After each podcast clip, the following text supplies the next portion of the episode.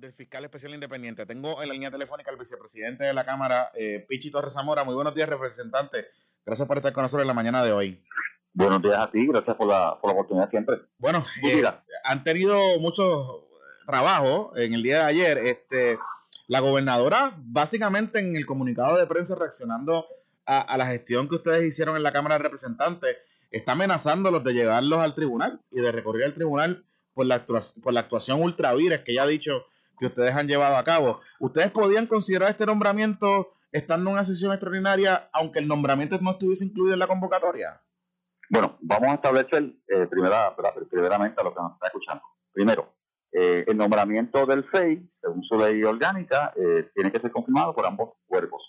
Así que la confirmación de este funcionario, eh, como también los Contralor de Puerto Rico, de hecho, y otros, puede ser debe ser confirmada por el cuerpo de la Cámara de Representantes, lo que es entonces se convierte en una actividad ministerial del, cuerpo de la Cámara. Esto para establecerse que hay un dictum del Departamento de Justicia en Puerto Rico que básicamente establece que los cuerpos, entiéndase Senado o Cámara, pueden, pueden autoconvocarse para resolver asuntos ministeriales, diciendo la nominación de una persona al como podría ser también, ¿verdad? Eh, en este caso, Contraloría, que nos aplica a nosotros, eh, algunos de los procuradores que también aplica la, confirmación a la Cámara. Claro que la Cámara puede tomar conocimiento y tomó conocimiento de la nominación de la persona, se bajó por descargue y se votó debidamente. Así que sí, a tu pregunta, sí podemos hacer lo que hicimos ayer. De hecho, yo no sé, Jonathan, ¿te mm. acuerdas que ah, hace semana y media, dos semanas atrás, nominó eh, a la, cuando la fugaz secretaria de Justicia, que duró lo que duró en Tendor, 48 horas, eh, no me acuerdo el nombre de ella ahora mismo, pero... Wandy, o algo así era, eh, un nombre raro. Y la exacto, y la, nombró y la nominó en receso también, y ¿verdad? hizo lo que hizo con los informes de, que se enviaron al FEI, a la gobernadora y otros funcionarios, no sé si recordarás que el propio Tomás Rivera Chapino tiene 24 horas para que renuncie porque me voy a convocar y la voy a colgar. Esas fueron las palabras del presidente del Senado. ¿Recuerdas eso, verdad? Porque el Senado se ha convocado en el pasado, tantos presidentes senatoriales populares como PNP, han convocado, autoconvocado a su cuerpo para ver nombramientos específicamente que son asuntos ministeriales. Así que yo leí desgraciadamente, te digo desgraciadamente porque leí comunicado a la gobernadora eh, y me duele. Me duele porque la gobernadora es abogada como yo. La gobernadora tiene una expertise de fiscal, una expertise de procuradora, una expertise como secretaria de justicia. Y yo sigo insistiendo. A la gobernadora hay personas que no la quieren, que la están asesorando mal. Mm. Y el comunicado de ayer, básicamente, pues básicamente declara que vaya a tribunales. Me gustaría, efectivamente, que vaya a tribunales. Eh, y creo que se convierte en una sentencia para estar claro todo.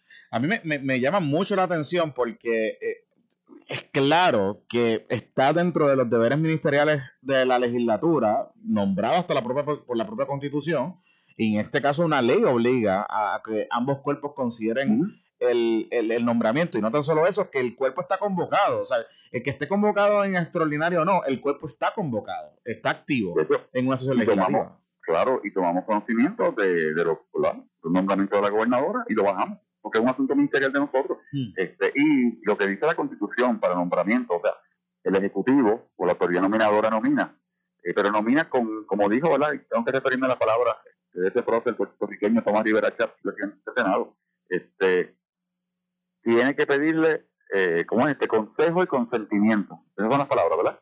Consejo y consentimiento. En el pasado, el cuerpo hermano del Senado, su presidente, le dijo al gobernador Ricardo Rosselló que no iba a aprobar un nombramiento, ¿te acuerdas? El de Álamo para secretario de, Educación, sí. porque no le había pedido consejo. Y el propio Senado, con su facultad que tiene, impuso o puso ¿verdad? al secretario hoy, dice porque también hay una ley del Código Político de Puerto Rico que dice que ellos pueden poner tentativamente, pueden, pueden imponer a una persona este, cuando hay una vacante, que también lo dice el Código Político de Puerto Rico, así que no entiendo cuál es el problema de la gobernadora, y sus asesores. No veo el problema, o sea, no veo la circunstancia de seguir peleando con la Cámara de Representantes. Jonathan, la gobernadora es candidata, y a los que me están escuchando de mi partido, que están con la gobernadora en su comité de campaña, en su dirección, la gobernadora es tan candidata a la presidencia y candidatura a la gobernación de mi partido como lo es Pedro Pierluisi. Si ella ganara, los números no dicen eso, pero si ella ganara, el 90% de los representantes de la Cámara hoy día se van a mantener en su puesto. tienen que contar con nosotros. Hmm.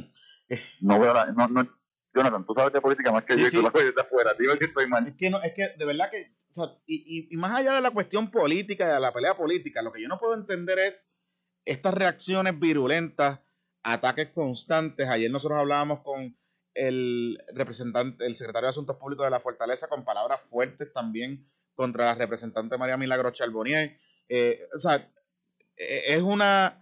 Sabemos que las primarias del PNP siempre son intensas, pero esto es algo nunca antes visto eh, en, este drama político partidista eh, que va a llegar un choque constitucional, porque eso es lo que está anticipando la gobernadora. lo, lo, que yo estoy viendo por el comunicado de ayer es un choque constitucional, efectivamente.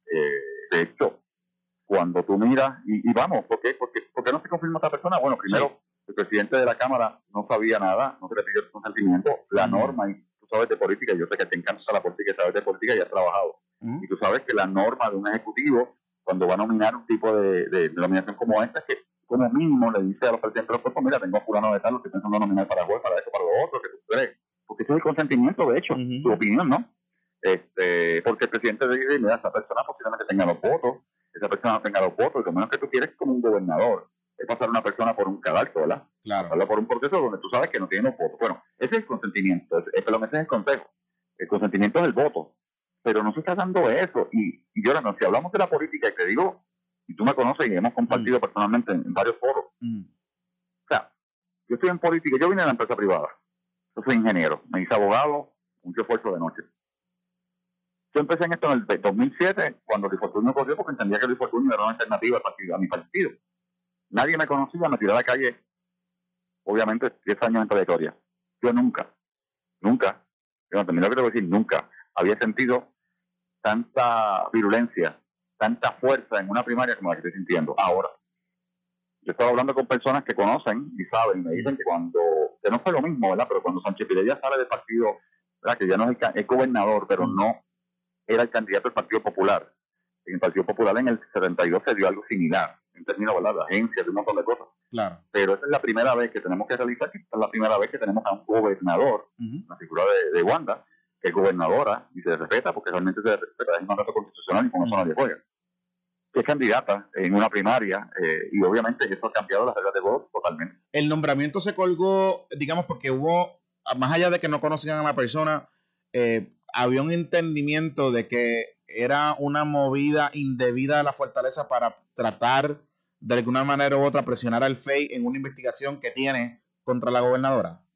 No, no, no, no, no, no. Yo te puedo decir, este, como dijo este, el presidente Johnny Méndez, mi presidente, claramente te, puedo decir, o sea, eh, eh, en parte, el hecho de que se nombrara lo entendemos incorrecto, porque hay unas investigaciones corriendo y el panel eventualmente tiene que decidir lo que salga de aquí a 90 o 180 días. Eh, y en parte, mira, si alguien entendió en Fortaleza que esta era la manera de ayudar a la gobernadora, no es la manera de, ayudar a la gobernadora.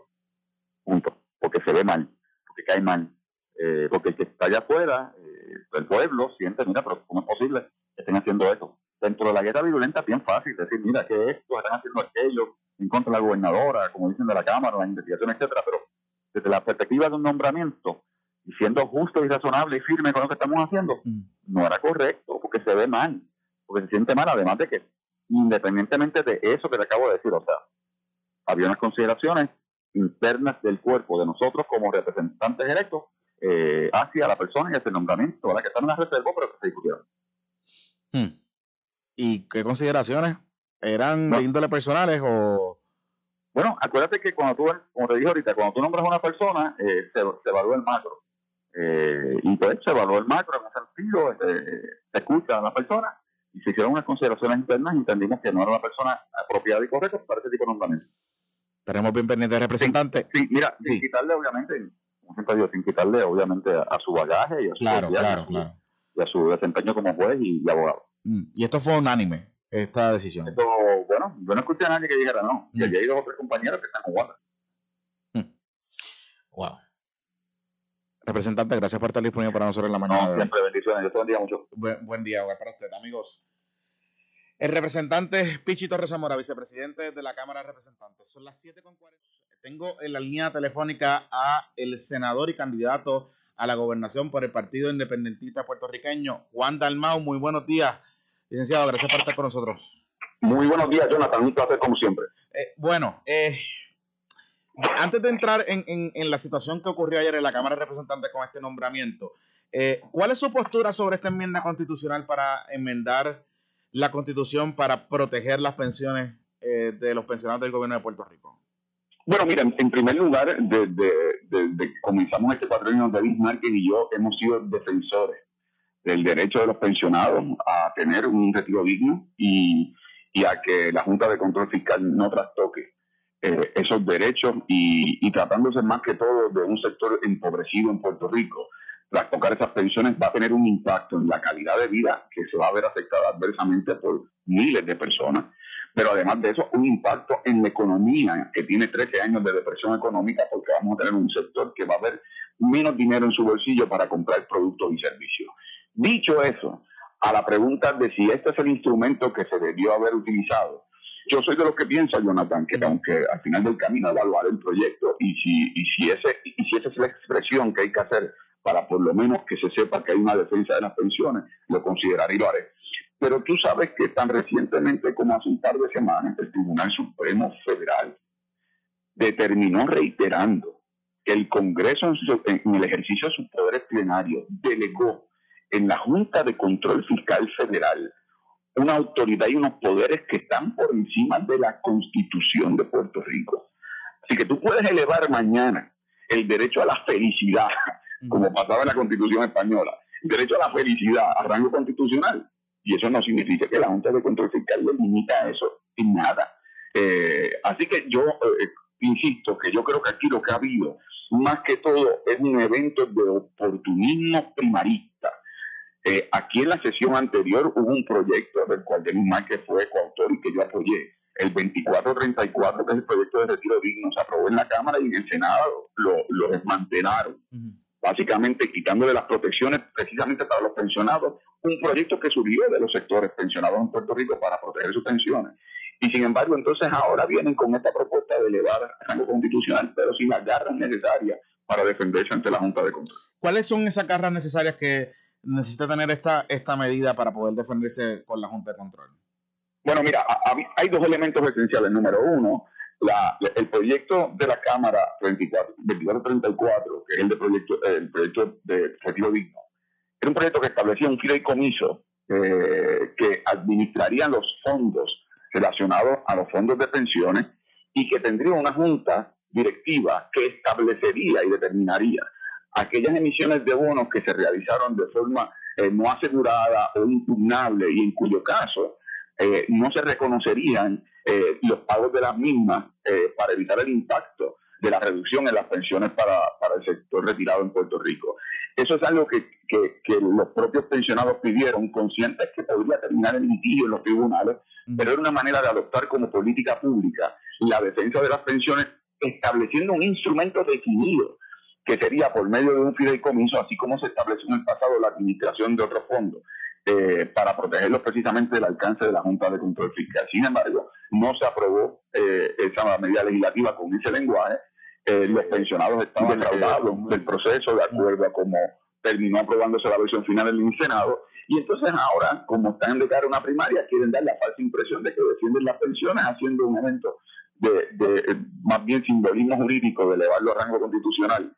Esto para Jonathan, si tú lees la constitución, tú, tú verás, y no quiero ponerme muy técnico con quienes nos escuchan, pero dice que para el pago de la deuda pública, eh, básicamente, eh, ese, la prelación de cómo se pagaría se establecería por normativa y por ley, o sea que muy bien se puede haber legislado como se había propuesto en el 2434. Mm. O sea, o sea, y sin embargo, ahora quieren decir que lo van a elevar a la constitucional. O sea, y déjame ver si estoy entendiendo lo que usted me está queriendo decir. Esta, esta eh, digamos, conceptualización de que la deuda de obligaciones generales está protegida por la Constitución, eh, ¿de dónde entonces se emana? Porque, ¿verdad? Todo desde que comenzó esta discusión de la deuda, pues de hecho el caso y, la pelea grande que tienen los bonistas con el gobierno de Puerto Rico es precisamente eso, la contención de que quién está protegido y quién no eh, por la constitución. Así es, y, y, por lo tanto la, propia constitución establece que sería por normativa o por, eh, o por leyes Y lo que ha ocurrido es que, como sabes, en la medida en que el gobierno ha hecho transacciones con los bonistas a través de la Junta de Control Fiscal y los acuerdos que están ante la juez Taylor ha resultado que algunos de esos acuerdos han convertido bonos no asegurados en bonos asegurados. Te doy un ejemplo. El caso de la Autoridad de Energía Eléctrica y ahora lo que viene con el acuerdo de Luma Energy es precisamente la intención de que se traten como asegurados bonos que no están asegurados y que la propia Junta de Control Fiscal así lo manifestó en el tribunal. ¿Qué sucede? Después de que manifestaron en el tribunal en documentos oficiales que esos bonos no eran asegurados, después fueron ante esos bonistas y hicieron una oferta de un pago en menor escala, pero asegurándole los bonos, lo que va a condenar a Puerto Rico eh, a que si luego incurrimos en un segundo pago y que todo apunta por lo que se ha anticipado que eso va a ocurrir, entonces nos van a desmantelar el país porque esos bonos que no serían asegurados el nuevo acuerdo lo aseguraría ante la juez de, los sueños. Claro. El peligro de lo que se está, eh, lo que está ocurriendo, como pasó también con el, acuerdo anterior de Cofina, eh, son acuerdos que están asegurando unos bonos en unas condiciones que Puerto Rico no puede pagar. Hmm. Senador, usted tuvo la oportunidad de ver el referido que ayer surgió, eh, la filtración del referido de la justicia al FEI. ¿Usted entiende que hay elementos para comenzar un proceso de residenciamiento contra la gobernadora? Bueno, mira, tres cosas te quiero decir sobre eso. La primera, que, son imputaciones muy serias, porque lo que se está diciendo es que la gobernadora, junto al secretario de la gobernación, junto a senadora electos, eh, o una senadora electa, entre otros funcionarios eh, de, la, de, la Administración de, de Desarrollo Económico de Servicios de la Familia, eh, que que esas personas utilizaron eh, los deberes del cargo para beneficiarse en términos privados y políticos. Es una acusación seria. En segundo lugar, lo que lo hace aún más serio, más allá de lo jurídico, Jonathan, es que los hechos se remontan al momento en donde Puerto Rico ha pasado uno de los principales periodos y etapas críticas luego de los temblores. Ya Puerto Rico había pasado su proceso un año después de lo de María y de lo que había sido eh, esa recuperación torpe y que hubo elementos de corrupción señaladas, etcétera. Y entonces cuando llegan los temblores, acusa es que se detenía la entrega de suministros y se determinaba la manera en que se distribuían a base de un criterio político partidista. Y eso, eso lo que señala el dedo acusador es a la ausencia de escrúpulos, ya olvídate del tema jurídico que tiene su espacio, a la ausencia de escrúpulos de unas personas que tenían a su cargo el aliviar la pesada carga que estaban pasando, particularmente los residentes de la zona sur, en un nivel de tensión emocionalmente impactados y afectados. Y aquí había gente que tenía como prioridad eh, satisfacer sus apetitos personales, salir en la foto para hacer campaña política. A mí me parece que eso retrata la degeneración de una clase política gobernante que no debe estar eh, donde, donde ha estado. En tercer lugar, Jonathan, te traigo el tema de, la ausencia de credibilidad en las instituciones gubernamentales, particularmente aquellas asociadas a la justicia. Yo pienso que una, un paso necesario eh, en una de mis propuestas de gobierno es que en Puerto Rico se adopte un modelo, en términos de una enmienda constitucional, para que el nombramiento de jueces, fiscales, investigadores, sea por medio de un sistema de oposición en donde las personas sean eh, evaluadas y nominadas por su experiencia académica, por su desempeño académico, participando de escuelas especializadas, recibiendo sus certificaciones, evaluados en su comportamiento ético con participación de las escuelas de derecho, los colegios de abogados, los propios pares que evalúan, eh, y que entonces se establezca una fórmula y a base de esa fórmula se designen las personas por criterios y por mérito propio, no porque sean el PNP del Partido Popular, hoy día los fiscales, los jueces, los nombres, un gobernador tiene una rama política y lo favorece el Senado, que es una rama de políticos. Y yo creo que eso ha afectado enormemente la credibilidad de estas instituciones y es una de las propuestas que creo que ahora se hace más urgente. Porque si te fijas, las acusaciones mutuas ha sido que el Departamento de Justicia eh, actuó en revanchismo contra Wanda Vázquez y entonces ahora el panel del FEI quiere hacer un segundo caso fabricado, según dice la propia gobernadora pero entonces los elementos de los, de los hechos están en el informe. Eh, así que eh, han traído en lo basal político partidista a eventos de investigaciones muy serias cuyas implicaciones son, son que van a la médula de lo que es el funcionario público y su deber ético al momento de desempeñarse en el gobierno de Puerto Rico. definitivamente, y estaremos bien pendientes sobre este particular. vamos a ver qué pasa al final del día. Con, Así es, primero veremos si la gobernadora hace, cumple la palabra de que ella va a llevar esto hasta los últimos foros con el nombramiento de los nuevos panelistas eh, en el FEI. Aunque te tengo que decir, Jonathan, ¿tú sabes cuál es la diferencia entre la prudencia y la imprudencia? ¿Cuál? Bueno, que, que la imprudencia no tiene límite. ¿Cómo es que a la gobernadora se le ocurre hacer una designación de un funcionario al panel de fiscal especial independiente a 24 horas de que el panel eh, adopta eh, lo que fueron los referidos que la incluyen a ella como investigada. Increíble. es increíble porque la impresión de que está tratando de meter gente que la proteja y que fue gente que criticó incluso investigaciones que se estaban haciendo en su contra. Bueno, pues olvídate, es de apaga y cierra, por eso es que hay que quitarle a los políticos de las manos los nombramientos de la rama de justicia y, y, de, y de tribunales. Y eso tiene que surgir de un, de un modelo distinto que se ha adoptado en otros lugares del mundo y que aquí hace falta. Tenemos bien pendiente. Senador, gracias por estar disponible para nosotros en la mañana de hoy. Buen día. Jonathan, siempre un abrazo. Igual para usted, amigos. El senador Juan Dalmao. Son las 7.57.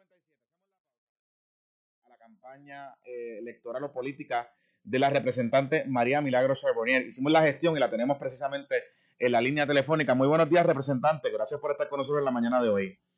Buen día, Jonathan. Buen día a ti, al Puerto Rico. Representante, eh, el, el, periódico El Vocero está hablando de un, aparentemente que están mirando una transacción de una compra de un vehículo, de una Toyota Highlander para su campaña. ¿Usted adquirió un, vehículo recientemente? Es que eso es falso. Eh, bueno, no sé quién ¿verdad? está detrás de todo esto, Jonathan, yo sé que estamos en primaria, mm. yo sé que todas estas cosas pasan, pero yo no me voy a poner a especular quién está detrás de eso. Yo tengo una Toyota Highlander desde el año 2016. Okay. Y la inscribí en diciembre en la oficina del Contralor Electoral desde que comenzó la campaña. Porque hicimos, hicimos una consulta, el vehículo mío, el vehículo personal, que por cierto está nombre mío y de mi esposo, y teníamos que saber cómo se iba a manejar eso en términos ¿verdad? del pago de la guagua en la campaña. Ellos nos dieron unas instrucciones y yo inscribí el vehículo en eh, la, la oficina del control electoral y lo paga mi campaña porque estoy en campaña. En estos cuatro meses. Antes de eso, lo mm. pagaba mi esposo. Y, y, el, y la, el Contralor Electoral le dijo que ese era el, el, mecanismo para poderlo llevar a cabo, digamos, legal por la ley se hizo una consulta al Contralor, fue la persona que maneja la, la cuenta del Contralor, porque yo no la manejo. Se hizo una consulta y ellos nos indicaron las cosas que teníamos que hacer. Y eso fue lo que hicimos. Es un vehículo que tiene tres años y medio. El, el vehículo, eh, cuando usted me dice que lo paga su campaña, ¿qué es lo que paga la campaña? La campaña paga el, el, el, tiempo en que el vehículo está conmigo en la campaña. Mm digamos, el millaje, gasolina. Eh, sí, bueno, de, todo lo que tú haces en campaña lo, lo tienes que informar. Eh, haces una actividad, la informas, eh, te dan todo. Eso tiene que estar, mire, esa gente son rigurosísimos. Eso es por ticket, por, por, por, por eh, no puedes hacer un gasto en efectivo, te, la tarjeta, o sea, todo eso está riguroso ahí, riguroso. Y ese pago incluye también el pago, digamos, de la mensualidad. ¿Ese vehículo está financiado? Todavía. Claro, sí, porque lo están usando para la campaña. Mm. Y, una vez, ¿qué le dijo el contrato electoral que pasa una vez finaliza la campaña con el vehículo? Pues Santi, bueno, es mi, es mi, vehículo, ¿entiendes? Sí, yo, no, yo, yo, puedo alquilar un vehículo, mm. pero yo no tengo dinero para alquilar un vehículo, ¿me entiendes? Claro. ¿Sabes? Eso es el punto. Sí, que, que al final del día. Y, es como... decirte, ahora mismo, eh, bueno, ahí yo lo que puedo tener en, en, en, en, campaña, yo creo que no pasa ni de 8 mil dólares. Eso es lo que, tiene, lo, de, lo que tiene su cuenta de campaña, pues digamos. Pues puede ser, yo no sé, porque es público, todo el mundo lo puede ver. Y hay lo otro de los informes de ética, que también ese vehículo está ahí, pues, pues que nosotros llenamos de ética, todo eso. Así que, mira, yo no sé de dónde viene esto, yo no tengo que sigamos investigando lo que sea. Este, de algún lado tiene que venir, pero no me voy a poner a especular que siga la investigación y yo estoy convencida de que todo está claro. Eh, al final del día, cuando, cuando eh, lo que usted me está queriendo reconocer, y voy A, recapitular para, para ver si lo estoy entendiendo bien. Usted hizo la, ustedes hicieron la consulta, su campaña hizo la consulta. transfirieron, transfirieron y registraron el vehículo a nombre de la campaña para que la campaña pudiese costear los gastos de ese vehículo que es de usted privado eh, durante el periodo de campaña. Y eso lo permite la ley. Exactamente. Y eso está allí, y, es, y son documentos que están allí en la Junta de Control. Eso, eso, está bien claro, eso no hay manera. Y eso lo permite la ley. O sea, que, que uno pudiese entender, y, y que, fue la, la, primera impresión que me dio, es que se había adquirido ese vehículo recientemente. Eh, no, con fondos de campaña. Ese vehículo, ese vehículo se adquirió en diciembre del 2016. Mm. Sí, que es un vehículo, digo que ya tiene varios años, no es un vehículo viejo, porque es un Toyota, pero tiene varios años. Pero es, un vehículo Toyota, es una, una Toyota Highlander de las más, tampoco es que tenemos un vehículo, este, un vehículo normal. Mm. El, en, la, eh, en términos de, mm, del vehículo como tal, eh, ¿todavía le falta algún tiempo del financiamiento? ¿Le queda tiempo, digamos, al financiamiento de ese vehículo? Tengo otros años y medio eh, casi cuatro pagando, lo tengo que dar un año. Puede pueblo de Puerto Rico que una vez eh, finalice la campaña, ese vehículo usted lo va a continuar pagando de su propio pecunio. Es que es mío. Mm, sí. tengo que seguirlo pagando, está nombre mío. Claro.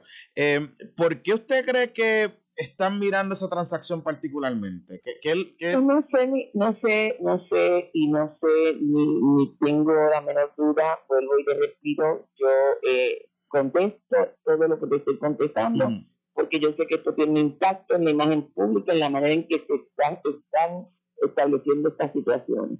Eh, y yo tengo que contestar, y voy a contestar públicamente, aunque alguna gente me dice, no, yo contesto, y contesto la verdad, porque eso es la verdad y nada más que la verdad. Si alguien pues este, pone en duda eso, que supongo que sí que habrán suposiciones, claro. que la oposición, eh, pues, pues, pues, ¿qué puedo hacer? Pero la realidad es eso. Representante, cuando la visitaron en su casa, ¿le preguntaron sobre este vehículo? No. ¿No? Ni le preguntaron nada sobre su campaña electoral como tal, cuando la gente le, la fueron a visitar. Bueno, yo eh, te dije, eh, y, pues tengo que ser consistente en lo que te he dicho. Estas personas no se portaron mal conmigo, todo el tiempo estuvieron haciéndome unas, eh, fueron muy amables, y yo quiero respetar lo que ellos me pidieron, ¿verdad? Y lo he dicho consistentemente, yo no tengo problemas con esta ni con ninguna investigación. Todo el que venga a hacerme preguntas a mi hogar es mi responsabilidad como servidora pública y representante contestarle. Como yo no tengo nada que esconder, respondo. Y eso es lo que yo estoy haciendo contigo ahora y con todo el que me llame, porque yo me imaginé, cuando yo vi en prensa, yo dije, pero habrán creído que yo compré una, una guagua. No, yo no, no, no, no, no compro una guagua nueva y tampoco este, me la paga nadie. Me la paga antes de, de diciembre, la pagaba mi esposo, porque eh, era el que me pagaba la guagua y después de diciembre, pues, la paga la campaña. Hmm. y creo que ahora terminó de pagar la campaña porque sabes que como no hay, este, no estamos haciendo campaña, pues no se puede, hay que pagarla. Claro, o sea, eh, eh, porque las reglas de la, del control electoral dicen que tienen que estar, o sea, tienen que demostrar que en efecto se usó el vehículo para para moverse en campaña. Exacto, y como mm. no estamos en, en, campaña, estamos en cuarentena, estamos, mm. eh, que, no hay actividades, pues sencillamente yo tengo que pagarla. Mm. Así funciona eso, esa es lo, eh, la, la, instrucción a nivel electoral. el tiempo que la use para la campaña, ¿verdad? Pues la campaña paga. El tiempo que la use para personal, usted tiene que pagarla. Y este mes tendré que pagarla porque yo no, no estoy haciendo actividades ¿verdad? de, de ningún tipo. Eh, ¿Usted me puede decir más o menos cuánto paga esa guagua? 600 dólares. 600 y pico pesos. Eso es más o menos el pago de, ese vehículo, porque es un vehículo... un vehículo normal, mm. Jonathan, un vehículo normal. Claro. Eh, pero es importante saberlo, ¿no? Porque eh, obviamente si cuando veamos los informes... Que, seguro, ¿no? Yo te entiendo, yo entiendo las preguntas que tú me estás mm. haciendo. Y, y cuando veamos los informes... Y, y cuando veamos los informes lo que usted me está queriendo decir, nosotros lo vamos a poder encontrar en, como gastos de la campaña. En el informe de ética y en el informe de Contralor, en ambos sitios. Tenemos bien pendientes, representante. Gracias por estar disponible para nosotros en la mañana de hoy y reaccionar a esta información que está surgiendo Gracias en el día de hoy. Amigos, la representante María, tengo en la línea telefónica al licenciado Carlos Zagaldía, quien eh, ha trabajado de cerca con esta ley del FEI. Muy buenos días, gracias por estar con nosotros en la mañana de hoy. Buen día, Jonathan. Aquí tú lo escucha. Un placer estar contigo esta mañana. Bueno, ¿qué, te, ¿qué le llama la atención sobre este particular? Eh, y, han comenzado las filtraciones, digamos, eh, relacionados a, este tema eh, con el FEI. Hay elementos de lo que se ha podido y de lo que ha trascendido. Hay elementos constitutivos de delitos de la gobernadora o, está todo medio, medio en el aire.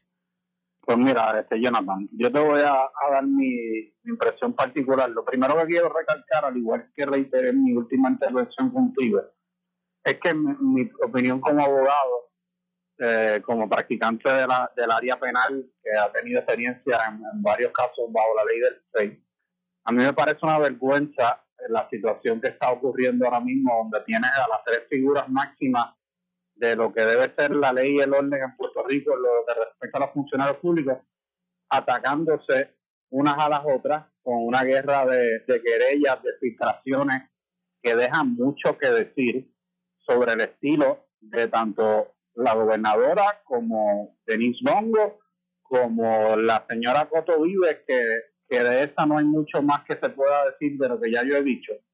Y lo primero que te puedo decir sobre el proceder de filtrar el, informe de justicia, en los casos que yo he visto de FEI, el informe de investigación de justicia eh, virtualmente nunca lo entrega porque es un documento que una vez eh, forma parte del sumario fiscal y está cobijado por una, un grado de confidencialidad. Así que me, me parece altamente eh, impropio y, y, bien particular que se haya filtrado ese informe en medio de una posible investigación que ya empezó por parte del FEI, que se designaron a dos fiscales con el impacto que tiene la opinión pública sobre las investigaciones y sobre la presión que eso genera en las personas que, que vayan a declarar o que vayan a ser citados como testigos. Sobre si existe o no causa para la comisión de delito, pues eso es algo prematuro que ahora mismo tiene que examinar los fiscales.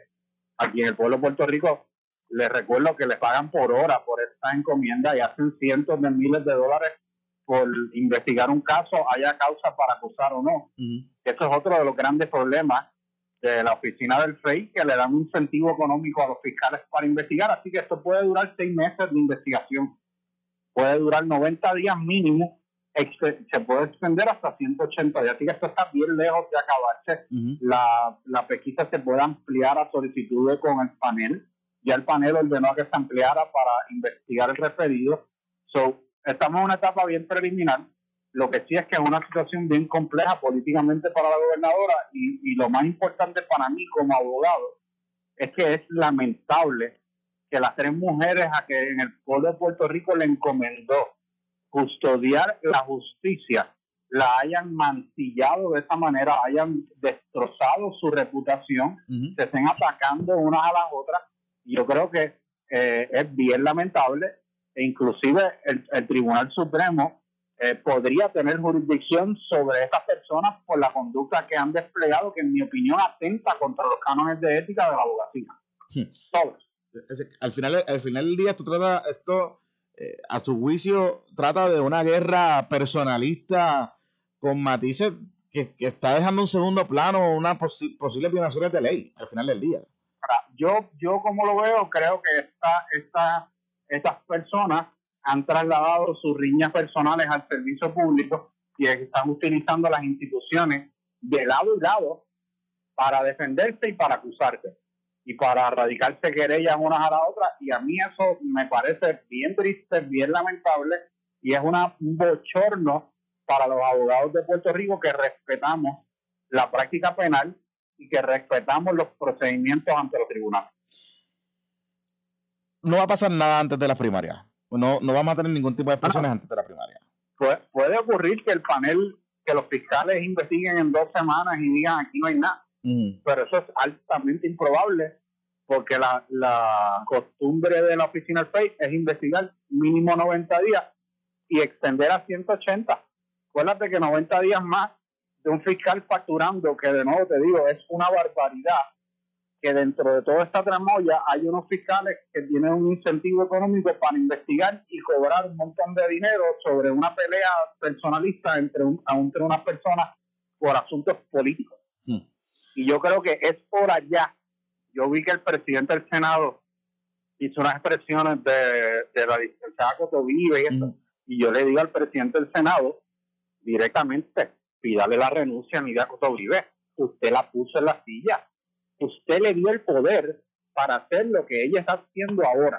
Y la han, consentido a las actuaciones del FEI por los pasados 10 años. Ahora venir a decir que quieren hacer una investigación sobre la oficina del FEI, eso se queda corto, es oportunista, es acomodaticio y lo que tienen que hacer es sacar a Nidia Cotovives de una vez y por todas de la plaza del FEI, porque cada vez que hay un caso, hay una controversia sobre la intención del FEI, sobre los manejos, sobre las fabricaciones, sobre las frivolidades que presentan el tribunal. Y yo no estoy defendiendo a la gobernadora, no estoy defendiendo a, a nadie sobre los méritos de ese caso. Lo que estoy diciendo es que el escenario tal cual presentado al país es bochornoso desde, el ángulo de mm. todas las partes involucradas. al, final del día eh, es un... Y, de hecho, cuando uno lee la redacción de ese informe, percibe una intención, no sé si usted lo vio igual, pero percibe, percibe una intención bastante puntual y puntillosa del tono de la redacción. Inclusive incluyen, el informe comienza con una cita directa de, una expresión de la gobernadora cuando se aprobó la ley de anticorrupción, eh, y cuando ella era secretaria de justicia, o sea, se veía un poco esta mala leche eh, en el informe. obviamente, Jonathan, los jueces del tribunal siempre han decidido, siempre han dicho, disculpa, mm. que la, la, los jueces no deben creer lo que nadie creería. ¿Quién le cree a, a Lidia Cotovibre que aquí no hay ánimo personal contra la gobernadora. ¿Quién le cree a Wanda Vázquez que ella no tiene un ánimo personal contra la ley del FEIC, contra la oficina del la acusó este cuatrenio? Nadie les cree, Jonathan. Todo el mundo sabe que tiene dos dedos de frente en este país que todas estas personas, incluyendo ahora Denise Longo, que entra en la trama de los referidos, de la mamá, de lo esto, que todo esto tiene que ver con una pelea personal entre tres mujeres que han tenido el poder en Puerto Rico. Punto. Y eso es lamentable, bochornoso, vergonzoso y atenta contra la ética de la abogacía. Y al final del día atenta contra cualquier posible investigación que puedan hacer estos fiscales especiales.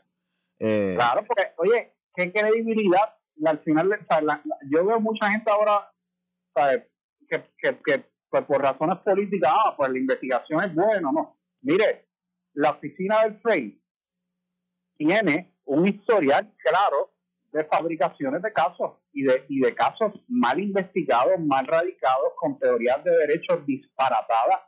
Imagínate que hace, hace un tiempo atrás, hace unos meses atrás, yo, yo logré la desestimación y el archivo de unos cargos que presentó el FEI dos años antes por un fraude cuando no había el elemento de los fondos públicos involucrados. Y, y fue tan sencillo como hacer el argumento luego de un año y medio de vista preliminar. Esos son los fiscales del FEI. Eso, y nadie se acuerda que Guillermo Carao, el cargamaletas principal de Nidia Cotovives en la oficina del FEI, renunció hace un tiempo atrás en una en una pelea con la presidenta del FEI por el caso de economía. Hmm. Nadie habla de eso, pero eso es récord. Está es demasiado. Eh, y bueno, es, es, característico del PNP cuando está en primaria. bueno, esa es otra que cierro con eso. Sí. El PNP, o sea, el presidente del partido del PNP debe tomar cartas en el asunto seriamente, porque yo no sé con qué cara el PNP le puede vender al electorado una candidata que va a estar en medio de un proceso ante la oficina del panel de Yo lo veo bien difícil, Jonathan. Yo lo veo bien difícil. Aquí sacarán la carta de la persecución, de lo esto. Y fíjate que yo te estoy concediendo que yo no le doy validez a la oficina del FEI, ni, por cierto lo que ellos dicen, y por el Departamento de Justicia de Puerto Rico, mucho menos. Mucho menos. Pero los hechos son los hechos. Hay una gobernadora que pretende correr, que no fue electa, que pretende correr en una primaria en medio de un segundo proceso criminal de un cuatrenio. ¿Cómo eso es eh, viable desde el punto de vista electoral y de, los intereses de una colectividad política? Alguien que me haga el mapa. Tenemos bien pendiente, licenciado. Gracias por estar disponible para nosotros en la mañana de este análisis. Buen día. Amigos, el licenciado Carlos Zagardía, eh, quien ha trabajado de cerca con esta ley.